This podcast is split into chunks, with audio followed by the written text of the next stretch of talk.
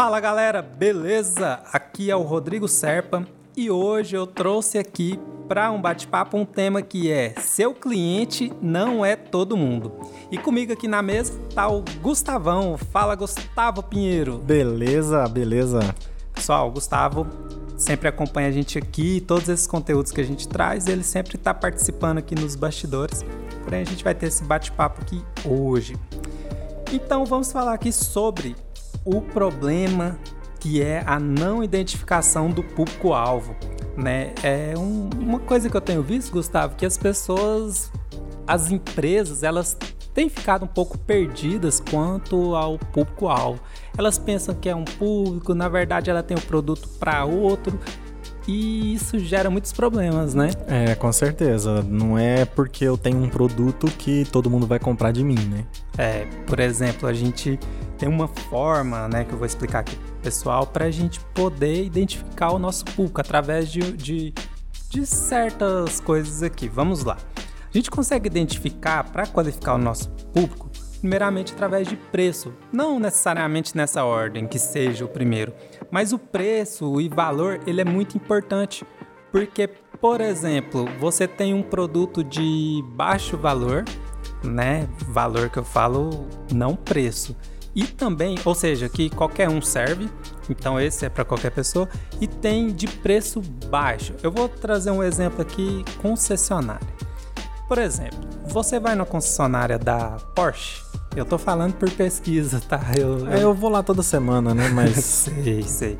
Então você chega numa concessionária dessa, lá não tem igual a concessionária da Vox. Mil carros lá, sei lá, 100, 200. Lá é por encomenda, então assim, tem um alto valor agregado.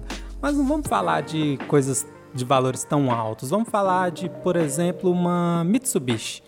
Então, você vê Mitsubishi na rua, quando ela começa a perder o valor, ser desvalorizada, você já começa a ver um carro aí com rebaixado, com sonzão ou outras marcas. Por quê? Ela já perdeu o valor de mercado e já perdeu o interesse desse público. É quando você começa a ver esse tipo de carro nas mãos de outro público. Então, se a gente definir ali que o público da concessionária é o público A, mas o público C está utilizando aquilo, tem uma diferença. Porque o novo, né, o produto novo, ele, ele vem ele com valor agregado, com a novidade, e depois que perde-se o interesse ou que tem a desvalorização, começa a atingir outras classes. Então, será que se eu fizesse uma concessionária para atender o público A e ao mesmo ao mesmo tempo C funcionaria? É, com certeza não. O que a gente percebe muito é que às vezes o cliente, por estar tá muito inserido ali naquela, vamos dizer, uma bolha dele, é, ele acredita que é, é, todo mundo pode consumir, só que não. É, inclusive, a gente até. Eu já trabalhei com um cliente uma vez que é, ele se posicionava para um público B, C, mas os produtos dele era para classe A. E aí acontecia o que a gente chama de ruptura de comunicação, onde ele não atende nem o público do produto dele e não atende o que ele acha que é. Então, por exemplo, o público que tem dinheiro chega e não quer, às vezes, se vincular ao nome daquela empresa por ser um nome que aparenta ser uma classe C. E, ao mesmo tempo, o público da classe C entra e vê que não tem condições para comprar sim, aquilo. Então, sim. você não atende nenhum lado nem outro. É, e, e, tem aquela questão, né? Algumas pessoas podem falar, questionar: ué, mas eu sou classe D e tenho carro tal. Mas quando esse carro chega a estar na sua mão, ele, o público A já perdeu o interesse, ele já perdeu o, o interesse da exclusividade, porque a classe A ela vê muita questão de exclusividade.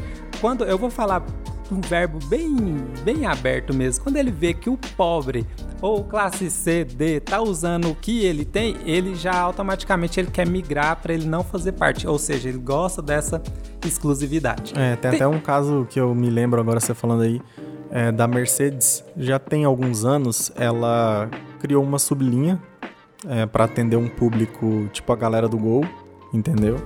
É, não era tão galera do Gol, mas era um público mais, enfim. E aí as pessoas da classe A começaram a falar assim, ué, mas eu comprava Mercedes para me ostentar e agora o fulaninho ali tá de Mercedes, mesmo que não seja o mesmo veículo, é. eu vou parar. E eles tiveram uma crise muito grande, foi onde eles tiveram que encerrar essa produção e tudo mais, então, né? É, realmente. E aí o questionamento, mas eu posso atender os dois? Não. Você pode atender o A Nesse exemplo, tá, pessoal? Não vamos levar tudo ao pé da letra, vamos tentar interpretar aí. Nesse exemplo, o público A estaria na concessionária e como eu atenderia o público C, D?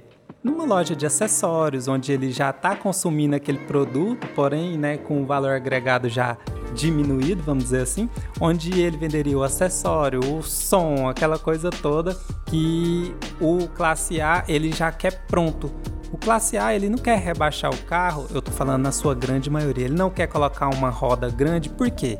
Ele já compra o produto assim. Ele já escolhe uma Porsche, uma Ferrari, é. que já ou uma Lamborghini, ou enfim, uma grande marca que já vem com isso pronto para ele. Né? E outro exemplo também que a gente pode citar aqui é, são os telefones. Por hum. exemplo, é, o iPhone, o iPhone 13 ele tem aí a sua média, vamos dizer, 10 mil reais. Ele é um, ele é um produto para classe C e D? Não. Mas a classe C e D pode ter? Sim, com certeza. Parcela é... lá em né, 10 anos aí. É, mas é questão de prioridade. Tá errado? Não. Não. Mas a marca em si, ela prioriza um grupo para poder fazer a comunicação voltada para aquele. É. Que ela, ela acontece de vazar. Chega na classe média, na classe baixa e todo mundo pode ter. Mas preferencialmente você tem que definir o seu público. É, porque quando você faz uma estratégia de marketing, você direciona uma verba, você direciona uma equipe, você direciona todo um investimento. Uma então, linguagem. Uma né? linguagem. Principalmente a linguagem. Imagina, Ex se você vai falar com um público com a linguagem errada, você vai perder esse público. Exatamente. Então, já que você está se esforçando para vender, você tem que alcançar o maior número de peixinhos no cardume, né? É, e o que acontece muito quando, quando a gente conversa com a maioria dos clientes, mas você quer vender para quem? Quem é seu público? Ele fala todo mundo que quiser comprar. Isso não é o isso é o desejo dele e da maioria. Claro que eu quero vender para todo mundo e o maior número de clientes. Porém, isso não vai acontecer. Vai acontecer de vazar um ou outro, mas você tem que centralizar a sua comunicação, ter foco para você otimizar seus recursos porque senão você vai investir muito dinheiro para atingir e muitas vezes você não vai satisfazer nenhum nem outro. Um, um, um bom exemplo disso quando as pessoas colocam o nome de outlet na loja. Por exemplo, se você é uma loja, vamos pensar aqui de vestuário, ternos, é, outlet de ternos, tá? Vamos colocar esse exemplo. Uma pessoa que compra um terno de 10 mil reais, você acha que ele vai marcar nas redes sociais ou vai sair falando para todo mundo que comprou um terno em um outlet? É, com certeza não. Era algo que eu faria, mas eu não sou esse tipo de público. Né? por, porque o outlet ele tem um estigma, né? As pessoas associam ele a produtos de baixa qualidade ou que ninguém quer mais, saiu de moda, né? Ou que tem pequenos defeitos e muitas vezes não é isso. Tem produtos bons, porém ali o outlet é caracterizado, né, por ter uma grande diversidade de produtos, porém de uma linha que já é ultrapassada, que ninguém mais quer. Então, às vezes até o próprio nome te segmenta pro público e faz com que você perca alguns. Imagina você ter um, um produto classe A onde o público A vai ficar constrangido de comprar porque não, eu não quero comprar, eu não quero comprar nada ousado ou, ou de promoção, né? E você ganharia muito dinheiro se você de fato focasse num, num, num público né, que consome isso, que está realmente atrás de preço. Então vamos, vamos, vamos encerrar Sim. essa questão do preço, porque Pessoal, são exemplos e a gente vai falar um pouco superficial aqui para vocês, senão vai ficar um papo muito longo. Outra coisa também que você pode segmentar é através do produto, né? Que tipo de produto? Tem produto commodities, né? Tem produtos é, exclusivos, tem produtos de alto valor, por exemplo, perfumes. Perfumes importados, tem perfumes aí na faixa de 600, 700, mil reais. Então ele é para todo mundo. Então é uma forma, né, Gustavo, de Exatamente. segmentar o, o, público é o tipo de produto. Não adianta você ter um produto de alto valor, você ter uma concessionária de, de carros importados, perfumes importados, produtos que têm um alto valor agregado e que valem realmente o preço, porém ele não está comunicando para quem tem ali em mãos o recurso para ter. Vontade, muitos têm e talvez alguns vão priorizar. Poxa, eu ao invés de, de comprar um, uma moto, um carro, eu vou comprar um iPhone. Isso é problema da pessoa. Mas, né, se a gente for pensar criteriosamente, né, então é questão de, de, de prioridade. Concorda? Com certeza, cara, é isso aí mesmo. localização, localização é algo também que segmenta bastante. E para isso eu vou até trazer um exemplo que aconteceu aqui na nossa cidade faz, faz, um bom tempo, deve fazer, sei lá, 10 anos. E para quem tá ouvindo de outra cidade, nós estamos falando de Anápolis, Goiás. É, aqui é uma ótima cidade, por sinal, viu? É, então, montaram uma, uma boate no centro da cidade e de alto nível na época, né? De três andares, aí tinha o, o lounge, tinha o barzinho e tinha a parte da danceteria. E por motivos estratégicos de localização, o centro da cidade era morto, o, a cidade também ela não tem assim um, uma força no entretenimento noturno, fechou. E fechou e logo depois, para aproveitar o ponto, montaram uma panificadora no andar de baixo, né? E como que eles montaram essa panificadora? Toda no blindex, ar condicionado, é, estofá, sofás para as pessoas esperarem. Cara, um negócio assim de altíssimo nível, Gustavo. Só que o detalhe da localização é que fica perto do terminal urbano. E a circulação são das pessoas desse terminal urbano né, de, de Anápolis, que seria um ótimo público consumidor para uma quitanda, para um lanche, para uma panificadora, porém onde aquele estilo não casou porque aquilo deixava as pessoas constrangidas com tanta sofisticação. E... Cara, agora você falando de sofisticação, me lembrei que ali na universitária é, tem uma. Subindo a universitária, perto do antigo Chickens Fly, ah, sei lá como é que sei, é. é. Eles alugam terno e coisas para casamento. E aí eu fui alugar um terno lá, já tem alguns meses. Cara, é uma mansão, né? Eles ah. alugaram a mansão e fizeram a frente loja. Eu achei que era caríssimo. E aí minha esposa tava olhando isso, ligou lá e eu percebi que era exatamente o mesmo preço, em algumas até mais barato do que aquelas outras que ficam em outras regiões da cidade. Mas passando na porta, eu, Gustavo, jamais entraria em contato, porque eu ia olhar e falar, porra, uma mansão Uhum. uns vestidos, uns ternos lá no é. segundo andar na vitrine, eu não, né? É, é, é, o que. Mas eu acho que você merece coisas de alto padrão, tá? Oh, obrigado. É, o que que acontece? E essa panificadora, ela seria muito bem sucedida se ela tivesse na localização correta para o público correto, que consome e tem essa exigência desse padrão.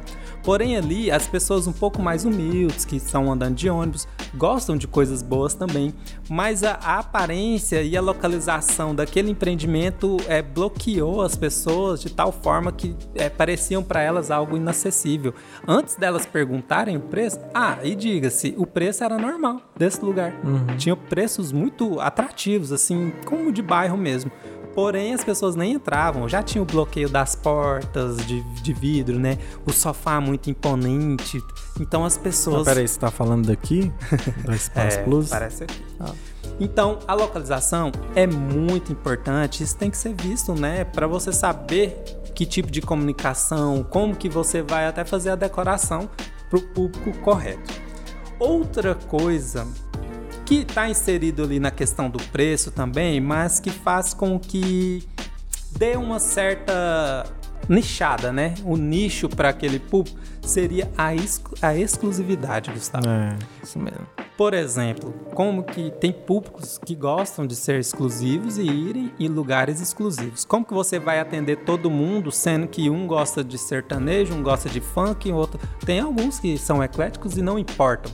Mas quando você nicha e segmenta, você vai ter mais concentração de um público fiel. Aqui, por exemplo, imagina você monta uma, um, sei lá, um pub é, voltado para rock, né? O pub igual lá em, lá em São Paulo tem a galeria do rock, né? Então algo bem centralizado assim, ou algo, por exemplo, é, cultura negra, entendeu? Várias pessoas vão se interessar. Porém, você consegue nichar mais e dar mais qualidade para aquilo e trazer também aquele sentimento de exclusividade para as pessoas, não de segregação, Sim. Entende? Ali Claro. comporta quem quiser ir. Você pode atender todo mundo, mas a sua comunicação, como que você vai comunicar pro público do rock e na sua mensagem ali no seu spot da rádio, tá com um sertanejo ao fundo, você vai atingir? Então não É. é para todo mundo. É. Então você tem que segmentar e ter a linguagem correta para aquele público. Co- ok? Hum, sim, ok, cheque. Check. Outra coisa, pessoal, o atendimento você tem que qualificar ele conforme o seu público. E por isso que é importante entender o seu público. Você tem um público de idosos e aí você vai colocar uma pessoa que não tem uma linguagem adequada para conversar, para ter uma calma, né, para ter uma paciência ali. Então você tem que qualificar o seu atendimento conforme o seu público. Muito importante conhecer o público. Por exemplo, é, Gustavo, olha só, Chili Beans. A Chili Beans, como que são as pessoas lá? Cara, são descoladas, são pessoas que buscam sempre mostrar o, é, o respeito à diversidade, né? Tem um- uma galera tatuada ali até o pescoço, igual alguém que eu conheço. piercing e a pessoa tem muitas vezes ali, é, sei lá, o cabelo colorido, muito massa. Porém, Eu só compro óculos lá, só pra É. ficar registrado aí, Caíto, beleza? Caíto patrocina, a gente Patrocina aqui. a gente. E o que, que acontece? A comunicação é voltada para o público jovem. Isso impede que eles vendam também para o público tradicional, para o público conservador? Não. Não. Inclusive, eles lançaram a Chili Bean Exótica. Agora tem algumas franquias da própria Chili Bean, só que é um estilo menos caricato, vamos dizer assim. É uma, é uma ótica mesmo. Entendi. Pra justamente abocanhar esse perfil que não tinha É tanta porque, querendo ou não, hoje os jovens tatuados, né? A, a galera assim. Hoje isso a gente nem pode chamar mais de alternativo, já tá muito Não, comum. que isso. Então hoje os pais que eram caretas, eles têm que conviver às vezes com um filho, com um neto dentro de casa. Sim. Então a aceitação tá muito maior. E acaba que gera uma simpatia pela marca, porque a marca pegou alguém que muitas vezes no passado era excluído por outros segmentos.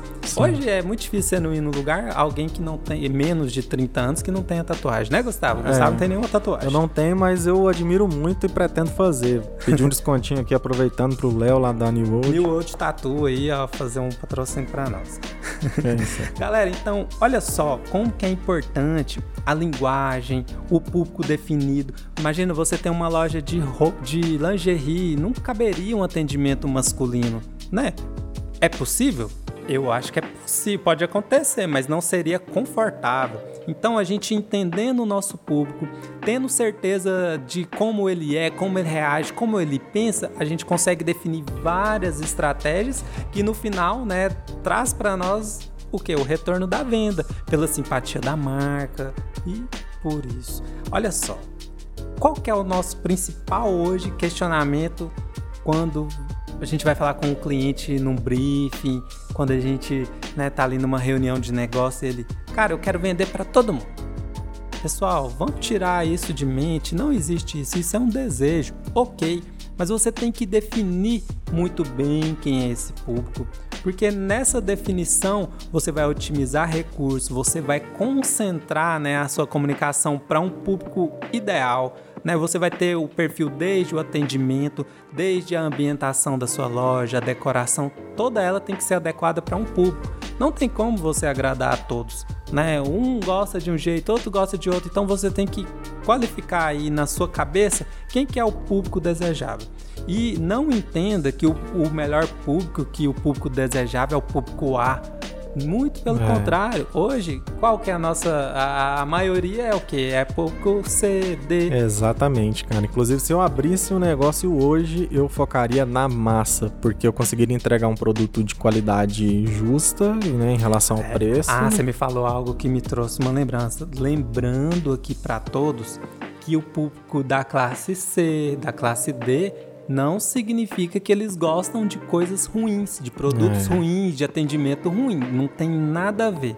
Eles gostam e merecem um excelente atendimento. A questão que pega é o, é o recurso, o Isso. recurso financeiro. É. Mas ele vai procurar por algo bom, porém barato, mas você tem uma linguagem para falar com ele. Dentro do que a classe C D consome, tem produtos bons e tem produtos melhores, tem o resto do resto do resto, que as pessoas acham que a classe C D gosta disso. Não, muito pelo contrário, tá bom? Tem cliente que prioriza só preço e, né, ele vai ter isso se ele procurar, só que ele vai perder muitas vezes na qualidade, no atendimento.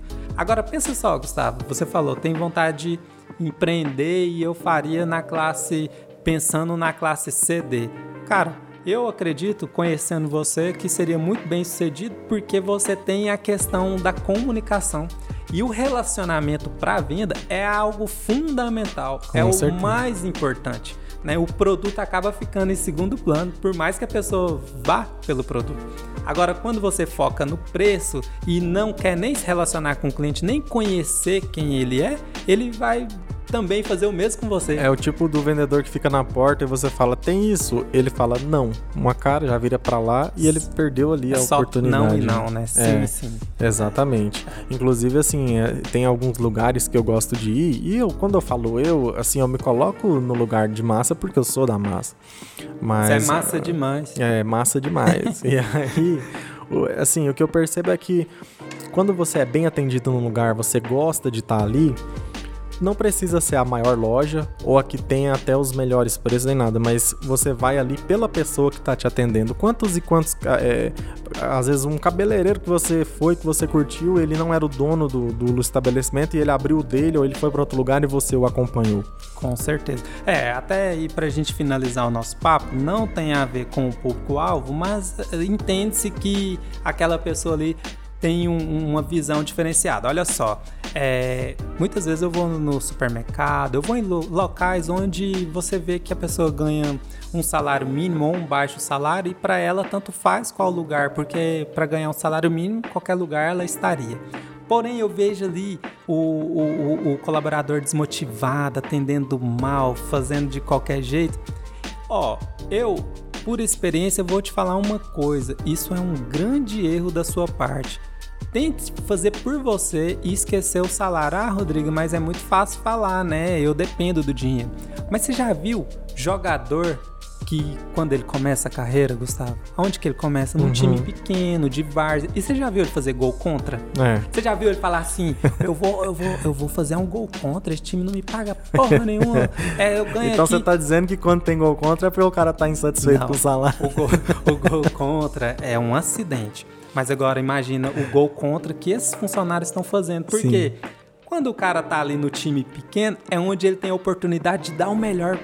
Porque alguém vai claro. ver e, e, a pessoa vai ver aquele empenho, aquele amor dele.